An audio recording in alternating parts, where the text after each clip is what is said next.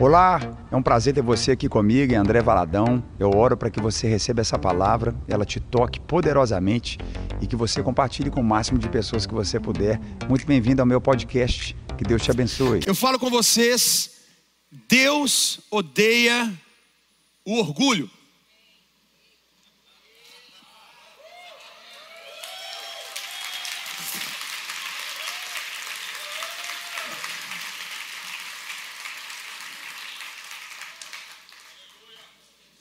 Deus não tolera.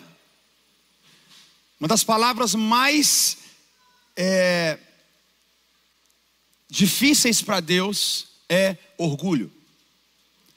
Deus odeia, Ele repugna qualquer atitude de orgulho. Só o uso da palavra orgulho, Deus já condena. Qualquer movimento ou qualquer ação na nossa vida que carrega o termo orgulho, Deus abomina. Porque Deus não está com quem se orgulha, Deus está, Deus está com quem se humilha. Então, o, esse, o mês do orgulho, eu considero que hoje é o mês que Deus mais repugna na humanidade. Porque só a expressão orgulho é a expressão que mais provoca a Deus, irrita Deus e Deus condena. Deus não está com os orgulhosos, Deus está com os humildes.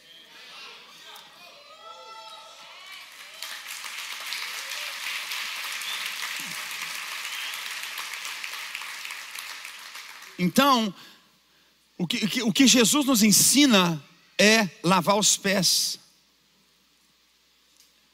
é humilhar.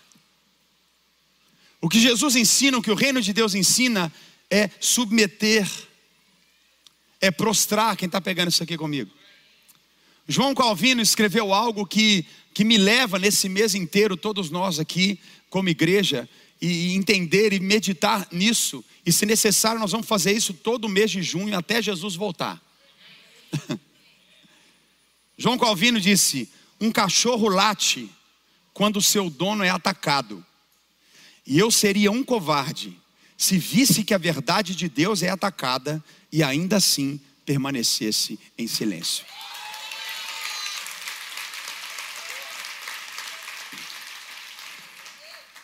A figura do orgulho é Lúcifer. A figura do orgulho, da palavra orgulho, é o anjo caído. É alguém que debaixo dos seus atributos e dons e possibilidades, quis se igualar a Deus,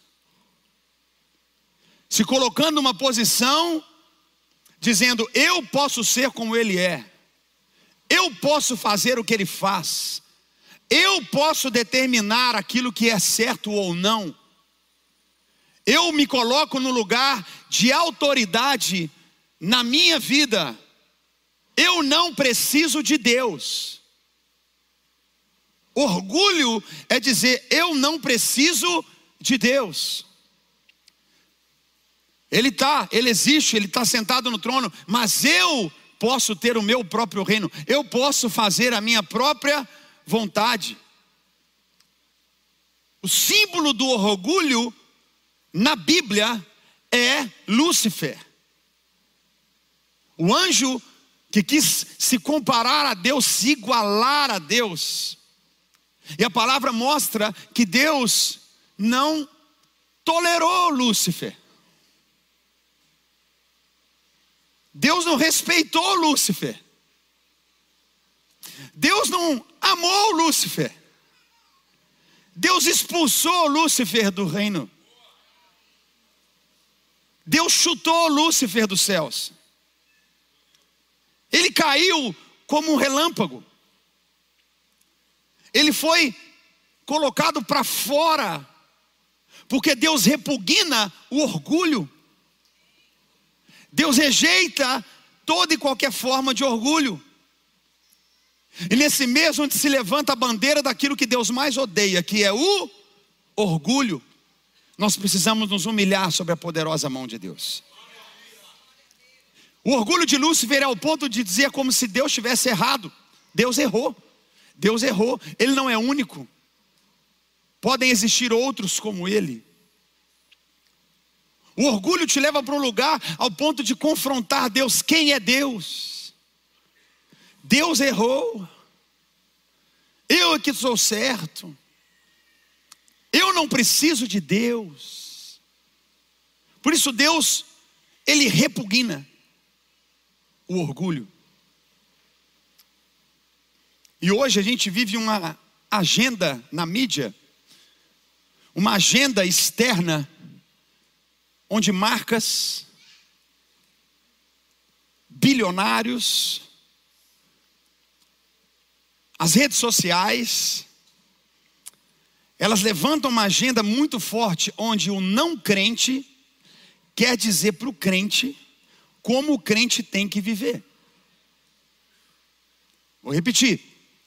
A gente vive um tempo hoje onde o não crente quer dizer para o crente como o crente tem que viver. Mas o crente não ouve o não crente. O crente ouve a Bíblia, a palavra de Deus.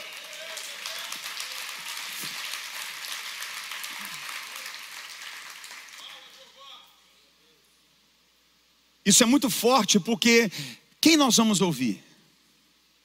A quem nós daremos ouvidos nesses dias? Onde a política, presta atenção, onde a política se limita às suas leis. Mas fora da política, as empresas são operacionadas, operacionalizadas para fechar o cerco. Se você tem livre expressão pela lei, se você tem livre expressão e liberdade de culto pela lei, então quem rege a lei não pode te proibir mas uma agenda cultural te oprime.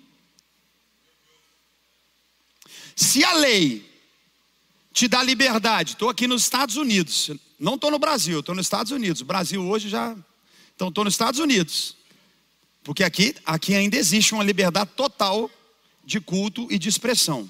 Eu estou falando aqui em Orlando, Flórida, onde eu sou residente, pago imposto aqui, sou aqui, moro aqui. Ok? Então eu tenho total liberdade. Então a lei, ela te dá essa liberdade.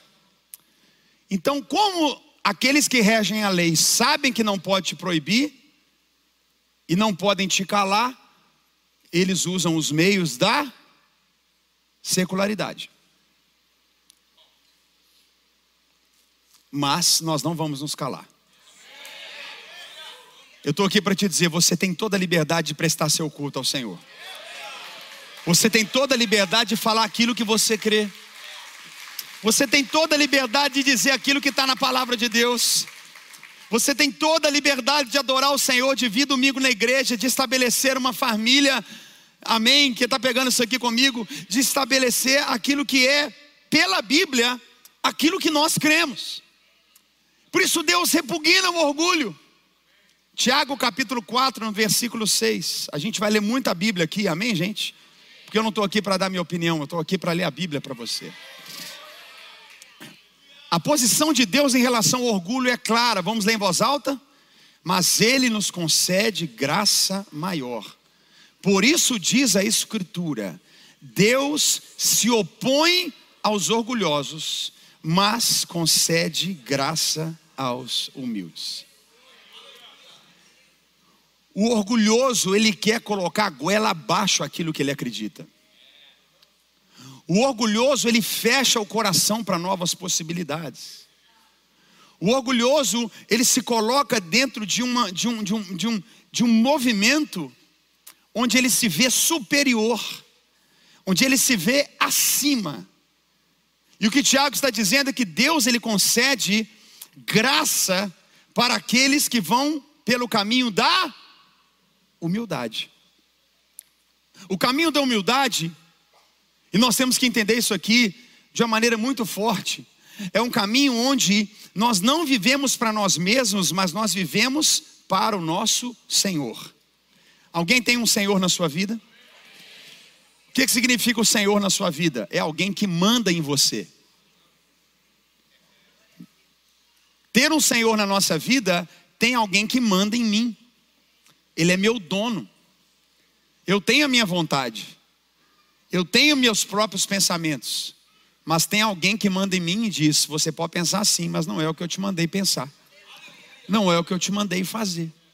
Você não vai viver assim, porque eu estou mandando. Então, isso é se humilhar debaixo da poderosa mão de Deus. Porque Deus odeia o orgulho. O coração da humanidade nunca vai se voltar para Deus. O homem, o ser humano por si só, não volta o seu coração para Deus.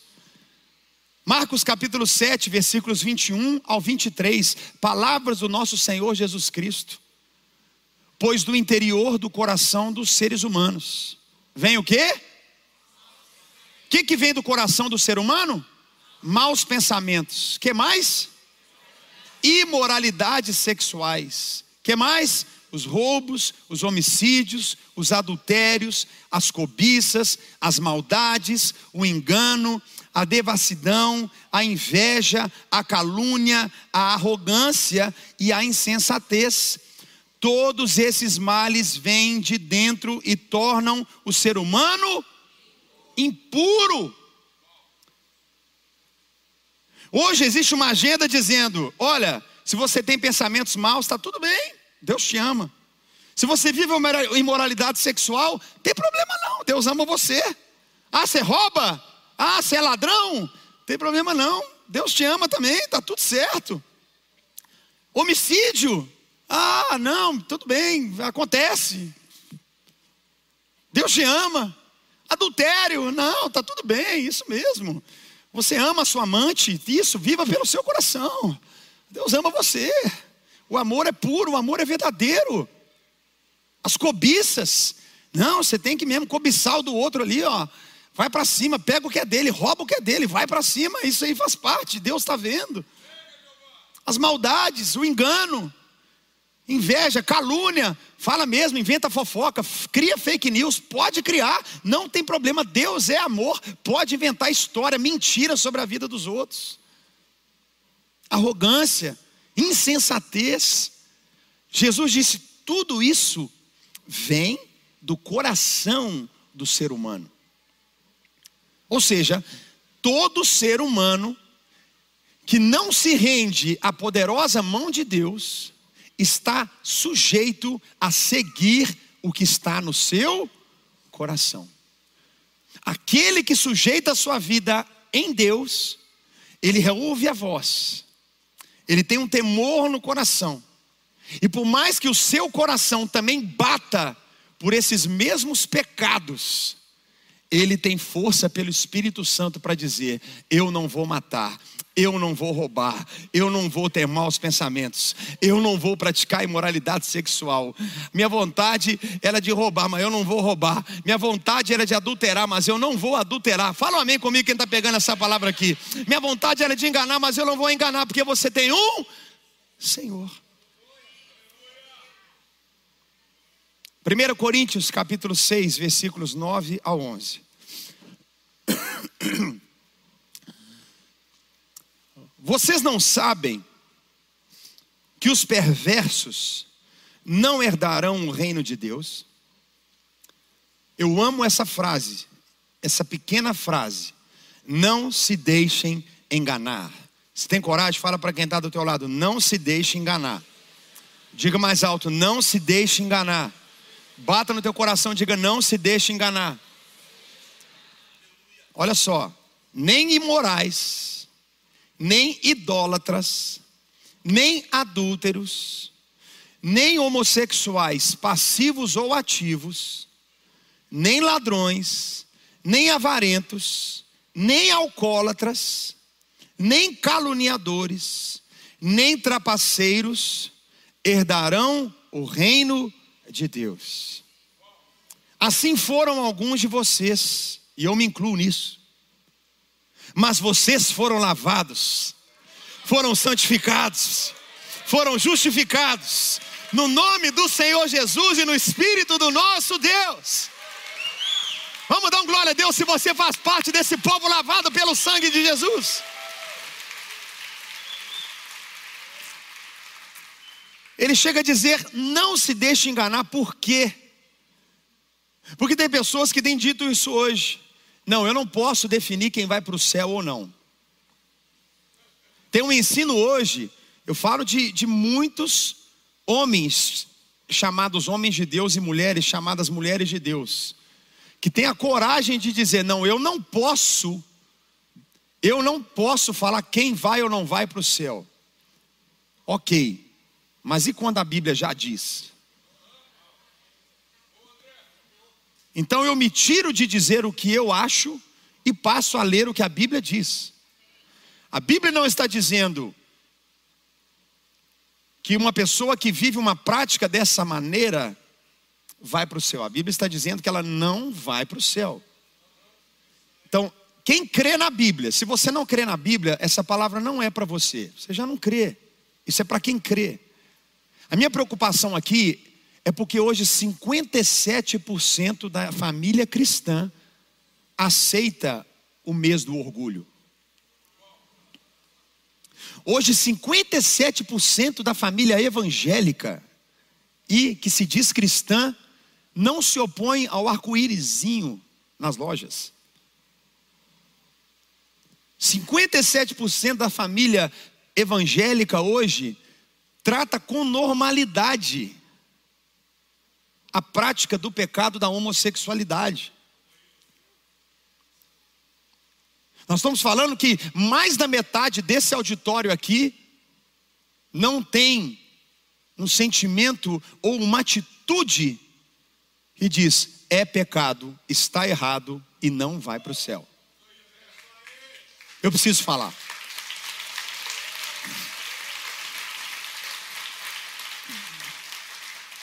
Eu preciso falar, sabe por quê?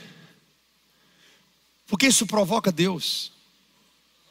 Eu preciso falar porque esse mês todo nós vamos falar e vamos apontar o pecado, vamos apontar o caminho da santidade, vamos apontar o caminho, porque porque está entrando, está sujando, está destruindo aquilo que, preste atenção, Deus não destruiu a humanidade por causa de roubo, Deus não destruiu a humanidade por causa de assassinatos. Deus não destruiu a humanidade. Quem está pegando aqui? Por causa de idolatria. Deus destruiu a humanidade por causa de imoralidade sexual.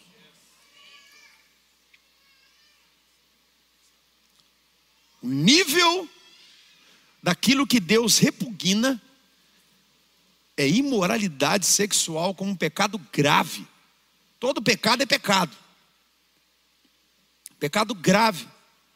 E aqui ele diz claramente: não herdarão, não sou eu que estou dizendo, é a Bíblia, é a palavra de Deus. Se você é crente, se você crê na palavra de Deus, você tem que crer nela toda. Você vai crer nela inteira, completamente. E a Bíblia diz que homossexuais, passivos ou ativos, não herdarão o reino de Deus. Eu preciso crer na Bíblia. E eu não sei você, eu não quero viver uma vida boa nessa terra, eu quero viver uma vida boa no céu, na eternidade.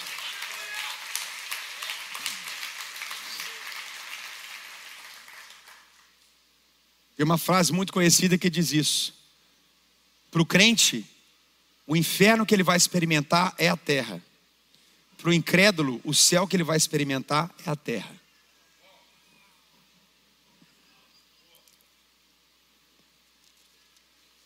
Levítico capítulo 18, versículo 22. A palavra de Deus fala tudo, gente. Eu posso ouvir um amém aqui?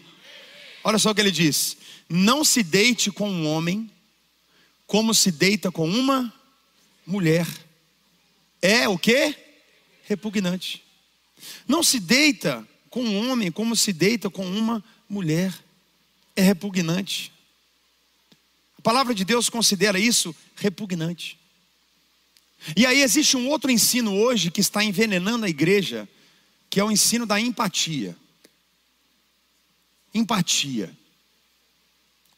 E você não tem ideia como que dói meu coração pregar isso hoje, mas não deveria doer. A igreja hoje ela, ela, ela se constrange em falar de pecado. A igreja americana hoje vive uma decadência, onde o jovem na igreja americana usa drogas, usa álcool, se prostitui, homossexuais, não tem direção nem na política. Os pastores pregam sobre unicórnio nas nuvens. O jovem americano hoje não sabe o que é pecado. Isso não vai acontecer com a igreja brasileira. No que depender de mim, não vai acontecer com a igreja brasileira. Não vai acontecer.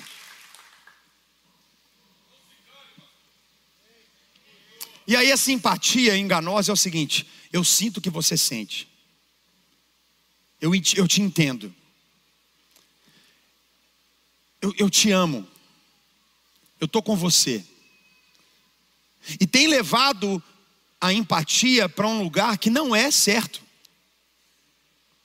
Jesus teve empatia e compaixão por todos os pecadores, mas ele denunciou o pecado. Jesus morreu por todas as pessoas, mas ele denunciou, ele foi contra o pecado. Quantas pessoas Jesus disse: Vai e não peques mais? Jesus não disse: Eu te amo, eu te protejo e continue vivendo a vida que você quer.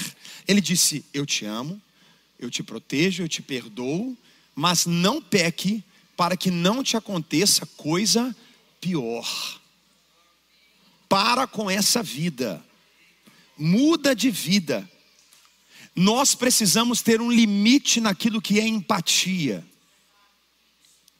O cristão, o homem e a mulher de Deus, ama, abraça, cuida até o último fôlego de vida, mas nós não vamos aceitar vida de pecado. Não podemos aceitar. Eu não estou falando para perseguir, eu não estou falando para bater, para não responder, para não estar tá junto, para não trabalhar junto. Não tem nada disso, nós amamos. Temos que amar amar o drogado, amar o alcoólatra, amar o adúltero, do qual muitos de nós fomos um dia. Amar o homossexual, temos que amar, temos que ter empatia, mas não significa que porque a pessoa é alcoólatra eu vou beber com ela. Que a pessoa é adúltera, eu também vou sair adulterando, porque eu amo, então eu compartilho da promiscuidade que ela vive. Não, eu preciso odiar o pecado, eu preciso odiar a impureza sexual, eu preciso ter ódio, ódio daquilo que Deus não criou de forma natural, eu preciso ter nojo. Eu preciso romper na minha vida, não deixar que isso entre na minha casa, na mente dos meus filhos, das minhas crianças, no meu casamento. Eu não posso tratar com naturalidade aquilo que Deus repugna. Deus falou: não vai entrar no meu reino quem faz essa prática. É interessante porque é uma defesa onde gera-se é você não tem empatia, você não tem amor. Eu repito, nós amamos. Nós amamos. Nós amamos. Mas nós apontamos um caminho que é Jesus. Porque o nosso amor, por maior que seja, é nada diante do amor de Jesus. Deus fez as coisas de forma natural. Dá um exemplo. Os pássaros, por exemplo, quando você vê os pássaros, começa o inverno no norte, o que, que os pássaros fazem? Voam para o sul. É natural. É natural. É natural.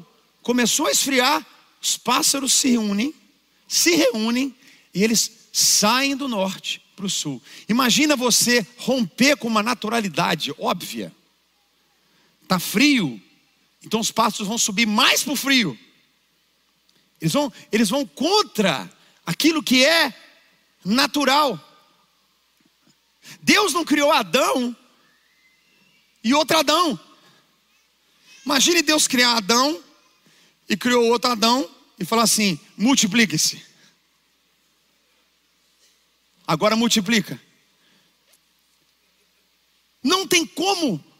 Deus não criou isso não faz parte do plano de Deus que é natural. É natural. Tudo que Deus faz é natural. Ele tem um ciclo. Ele tem uma forma. E o que se rompe nisso é promíscuo, é rebelião, é orgulho. Deus abomina. Quem está pegando essa palavra comigo aqui? Deus criou, tudo que Deus criou é claro, é óbvio. Você não precisa fazer força. O pé de laranja, ele não faz força para brotar laranja. Não faz força. É natural. Agora, imagine o pé de laranja, eu quero brotar jabuticaba. Porque eu quero brotar jabuticaba. Ah! E eu vou fazer o que for para eu ser jabuticaba. Eu serei uma jabuticaba. Não tem como. Deus não fez isso. Nós precisamos anunciar, denunciar, nos levantar como bandeira onde Cristo é o Senhor da nossa vida, onde a palavra de Deus é a base da nossa vida, onde aquilo que Deus criou é a realidade natural na nossa vida. É tempo de nós nos levantarmos, principalmente no mês como o mês de junho, onde nós vamos dizer: aquilo que Deus criou é óbvio. Quem ama a palavra de Deus? É claro, precisa ser dito, precisa ser dito nas redes sociais, precisa ser dito na nossa vida. Esse assunto que eu estou falando, não tem que haver constrangimento algum do cristão falar disso. Crente que tem medo, medo de falar, medo de dizer, medo de apontar, fala para quem está do teu lado, vai para cima, meu filho. Romanos capítulo 1. Olha o que o apóstolo Paulo escreveu para a igreja. Quem está pegando essa palavra hoje em nome de Jesus?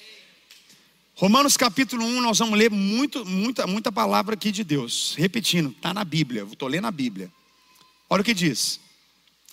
Pois desde a criação do mundo, os atributos invisíveis de Deus e seu eterno poder e sua. Olha só, de novo. Pois desde a criação do mundo, os atributos invisíveis de Deus, seu eterno poder e sua natureza divina têm sido vistos com muita dificuldade? Têm sido vistos o quê? Claramente. Vamos continuar?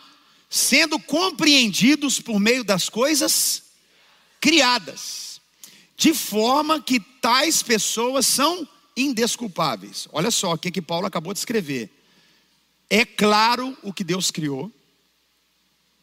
Você compreende a vontade de Deus, até por aquilo que Ele cria.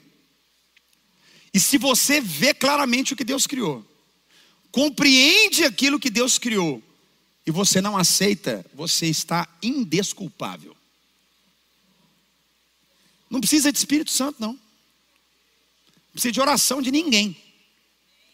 Quem está entendendo aqui? Olha o que Deus está falando. Ele criou, é óbvio, claro, você vê, você não aceita, você é indesculpável. Por quê? Vamos continuar, estou lendo a Bíblia. Tendo conhecido a Deus, não o glorificaram como Deus, ou seja, eu não quero Deus. Por que, que Deus odeia o orgulho? Não, eu não quero Deus. Nem lhe renderam graças. Vamos ler comigo? Lê em voz alta, vamos lá? Mas os seus pensamentos tornaram-se fúteis e seus corações insensatos e obscureceram. Negar a Deus, a criação de Deus, a vontade de Deus, a gente está lendo aqui, te torna fútil. Fútil.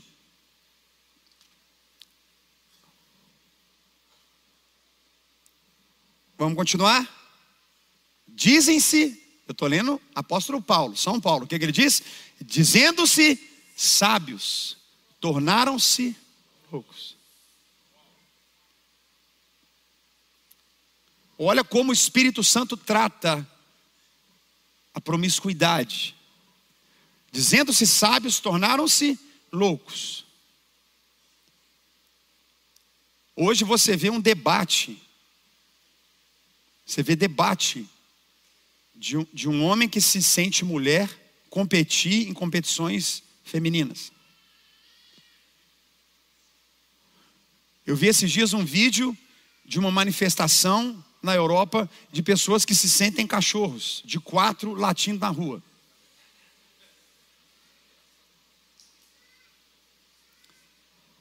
Dizendo-se sábios, tornam-se loucos. Vamos continuar.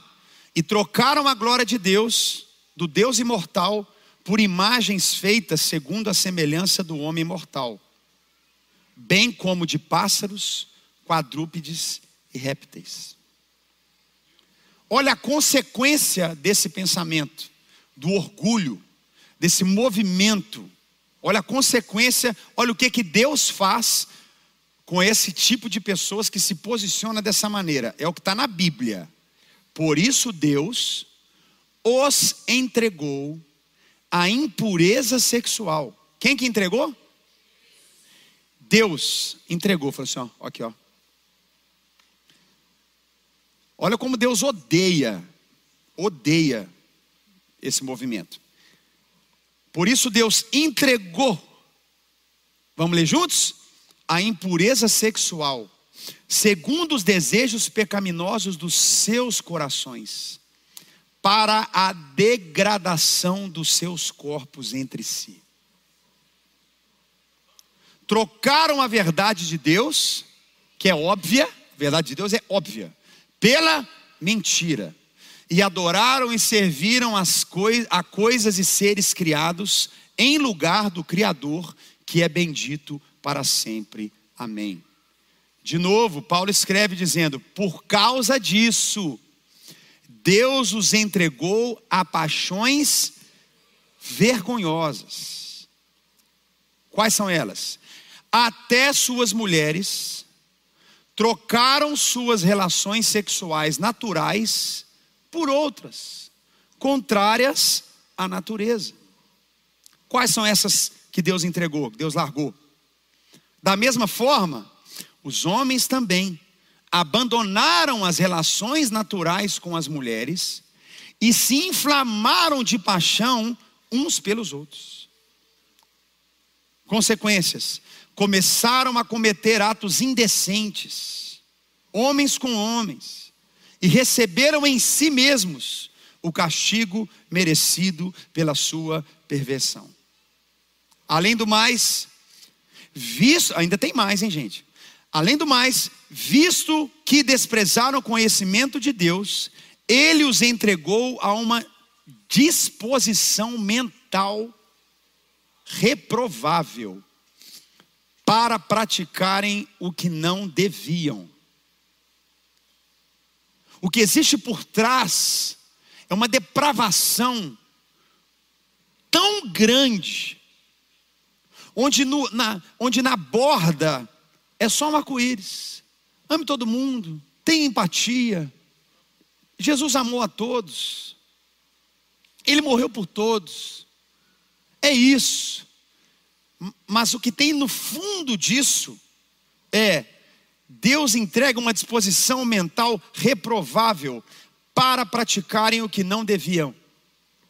É um nível de, de uma mentalidade onde hoje uma criança está sendo levada a, a, a movimentar-se sobre a sua sexualidade.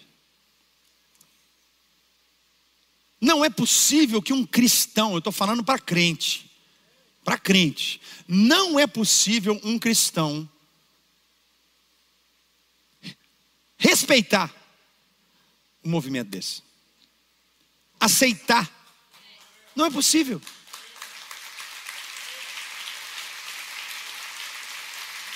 Não tem como. Não tem como. Olha só. Tornaram-se cheios de toda sorte de injustiça maldade, ganância e depravação. vem comigo, estão cheios de inveja, homicídio, rivalidade, engano e malícia. São bisbilhoteiros, caluniadores, inimigos de Deus, insolentes, arrogantes, presunçosos, inventam maneiras, estou lendo a Bíblia, inventam maneiras de praticar o mal, desobedecem a seus pais, são insensatos, desleais, sem amor pela família, odeiam a família, odeiam a família hétero, homem, mulher, gerar filhos, implacáveis, embora conheçam o justo decreto de Deus, de que as pessoas que praticam tais coisas merecem a morte, não somente continuam a praticá-las, mas também aprovam aqueles que a praticam. Morte aqui, ele está falando de morte eterna, a morte espiritual. Ele está dizendo: quem pratica isso é inimigo de Deus, odeia a família que Deus criou. A gente tem esse mês todo pela frente para meditar sobre essas coisas. Agora eu amo essa passagem. Romanos 2, 1 ao 4. Portanto, você que julga, porque o cristão fala, mas eu não posso julgar. Como que eu faço? Como que eu trato isso? Como que eu posso lidar com isso? Eu tenho na minha casa, na minha família. Estou vendo essa situação agora.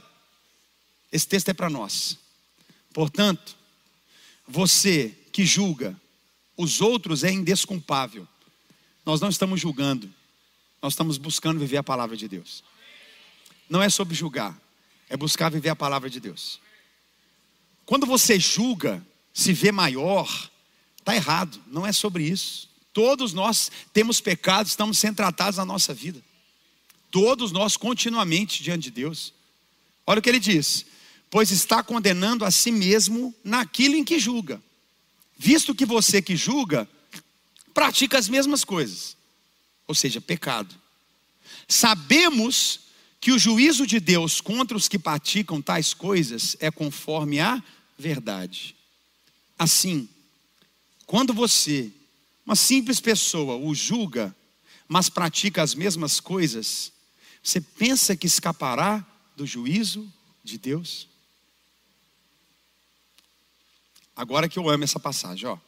Ou será que você despreza as riquezas da sua bondade?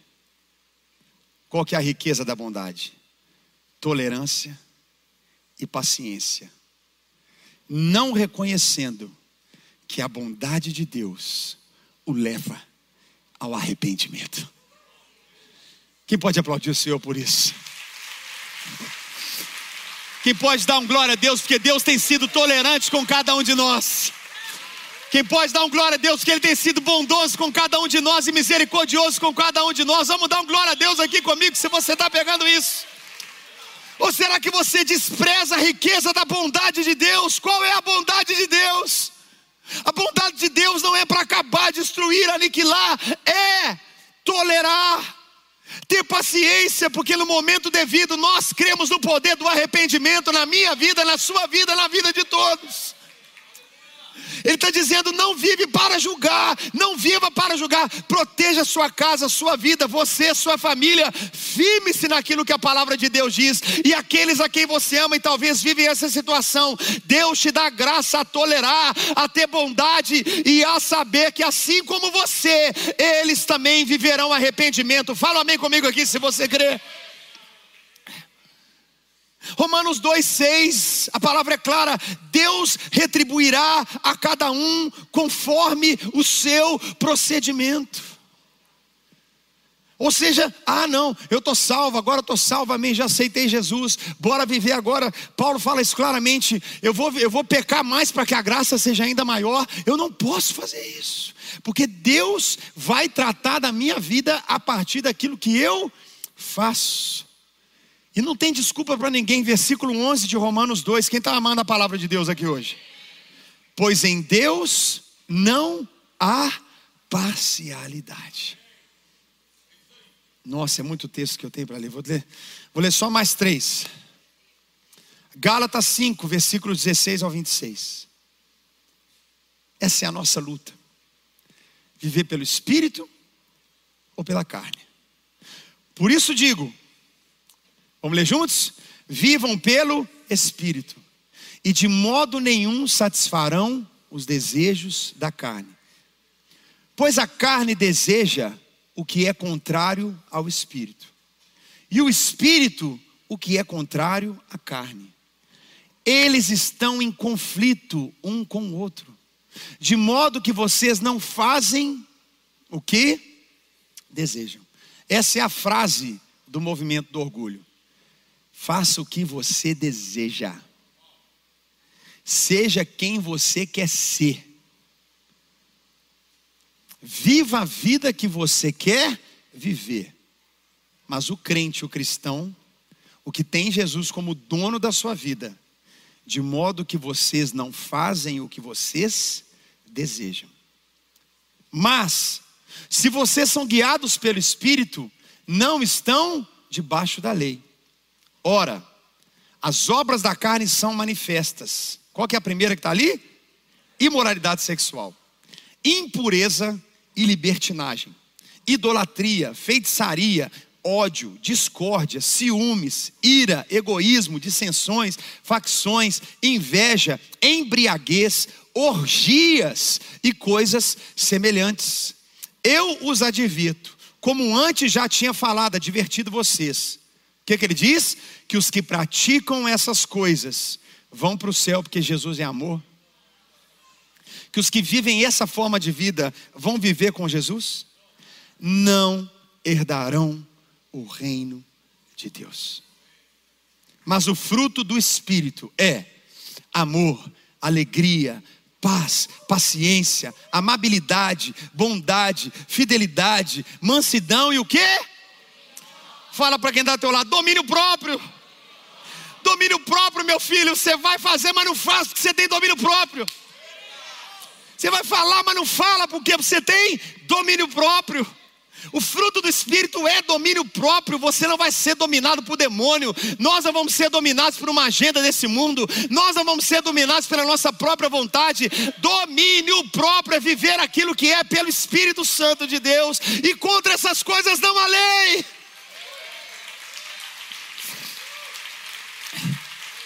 Deus nos ajude. Os que pertencem a Cristo crucificaram a carne. Com o que? Com as suas paixões e os seus desejos. Ele não está dizendo que nós não temos paixões na carne. Ele está dizendo: você tem, eu tenho, todos nós temos. O que ele está dizendo é: mata essa carne ah, então quer dizer que eu vou viver infeliz a vida inteira, porque esse é o meu desejo. Você não vai viver infeliz, só Jesus pode preencher o seu coração. Não é um, não é um casamento hétero que faz uma pessoa feliz. Quem colocou na sua vida achando que é só porque o sexo entre homem e mulher você vai ser pleno? Não vai ser pleno. Se fosse, não tinha tanto divórcio igual tem no mundo hoje. A única realidade que faz uma pessoa plena é a presença do Espírito Santo, é Jesus na vida dele. Então toda paixão na minha vida tem que ser crucificada, tem que morrer. Tem que morrer. Se vivemos pelo Espírito, andemos pelo Espírito, não sejamos presunçosos, provocando uns aos outros e tendo inveja uns dos outros. Deus odeia o orgulho. Deus odeia o orgulho. Eu e você temos que abominar da nossa vida. Abominar. Não aceitar. Sermos contra, na nossa vida, a prática do pecado. Deus abomina aquele que se levanta. Lúcifer foi a prova de como Deus abomina o orgulho. Romanos capítulo 6. Da mesma forma, considerem-se mortos para o pecado, mas vivos para Deus em Cristo Jesus. Quem está lendo a Bíblia hoje? Portanto, não permitam que o pecado continue dominando os seus corpos mortais. Como que eu sei que o pecado está dominando meu corpo? Fazendo que vocês obedeçam aos seus desejos. Ah, mas se eu posso ser hétero, por que, que eu não posso ser homossexual? Não, eu não sou hétero porque é um desejo, é porque é natural. Não é sobre desejo, é natural. Ah, mas eu não nasci assim. Existe uma maldição, existe um peso que precisa ser quebrado só em Jesus. O mundo jaz do maligno, quem está aqui comigo? Não significa que você é hétero, você é santo. Eu vou repetir. Quantos héteros divorciados, separados, adultério, confusão, prostituição, ele fala, orgias. Todo esse movimento de liberdade, libertinagem sexual levou Deus lá em Gênesis a levantar em Gênesis 9:16 o símbolo que é o arco-íris, dizendo para o homem: Eu me comprometo a não fazer o que eu fiz agora, por causa da sua promiscuidade. Eu salvei uma família, mas todas morreram. Satanás é tão astuto que ele pega o símbolo que mais feriu a Deus para colocar de volta no mundo todo hoje, dizendo: tá aqui, ó, vou fazer de novo. Mas Deus levanta uma igreja hoje. Eu oro para que Deus levante pastores que não tem medo de falar e ler a Bíblia. Pelo amor de Deus. Tem que ler a Bíblia.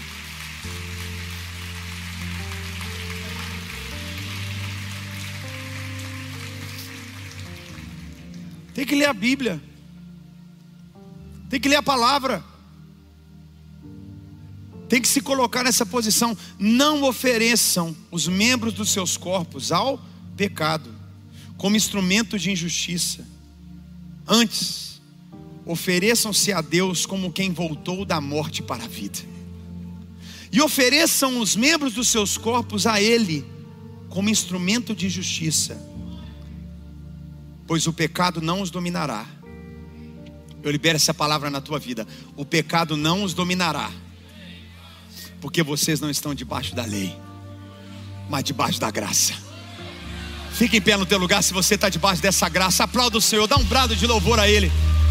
Ah, esse mês é o mês da humilhação, é o mês de levantar a bandeira que é Jesus, é o mês de levantar o Senhor e dizer: Eu e a minha casa serviremos ao Senhor, eu e meus filhos veremos a bondade de Deus. 1 João 1,9 está escrito: existe esperança para mim, existe esperança para todos nós, existe esperança de, de mudar o coração, de se arrepender, existe esperança em Deus, ele diz claramente em 1 João 9, vamos ler juntos? Se confessarmos ele é fiel e justo para perdoar os nossos pecados e nos purificar de toda injustiça. Vamos ler de novo? Se confessarmos os nossos pecados, Ele é fiel e justo para perdoar os nossos pecados e nos purificar de toda injustiça. No mês do orgulho que o mundo diz, é o mês da nossa humilhação e dizer: Senhor, me perdoa do meu pecado. me, me perdoa das minhas falhas, lava o meu coração, tem misericórdia da minha vida. No mesmo orgulho onde pessoas tentam colocar com ela abaixo uma agenda do inferno, a igreja precisa levantar e dizer: Senhor, eu não tenho justiça própria, eu não tenho como viver de mim mesmo. O próprio Senhor Jesus disse: do coração do homem vem toda a imoralidade sexual. Então Deus tem misericórdia da minha vida, da minha casa. Você pode erguer suas mãos e dizer: Senhor, eu me humilho diante do Senhor. Eu peço nessa dia misericórdia, perdão, lava o meu coração. Ou Oh, igreja desperta! Nós não vamos dar lugar a uma agenda do inferno dentro da nossa casa. Nós não vamos dar lugar, ah, em nome de Jesus, a uma agenda do mal dentro da nossa família. Começa a dizer, oh,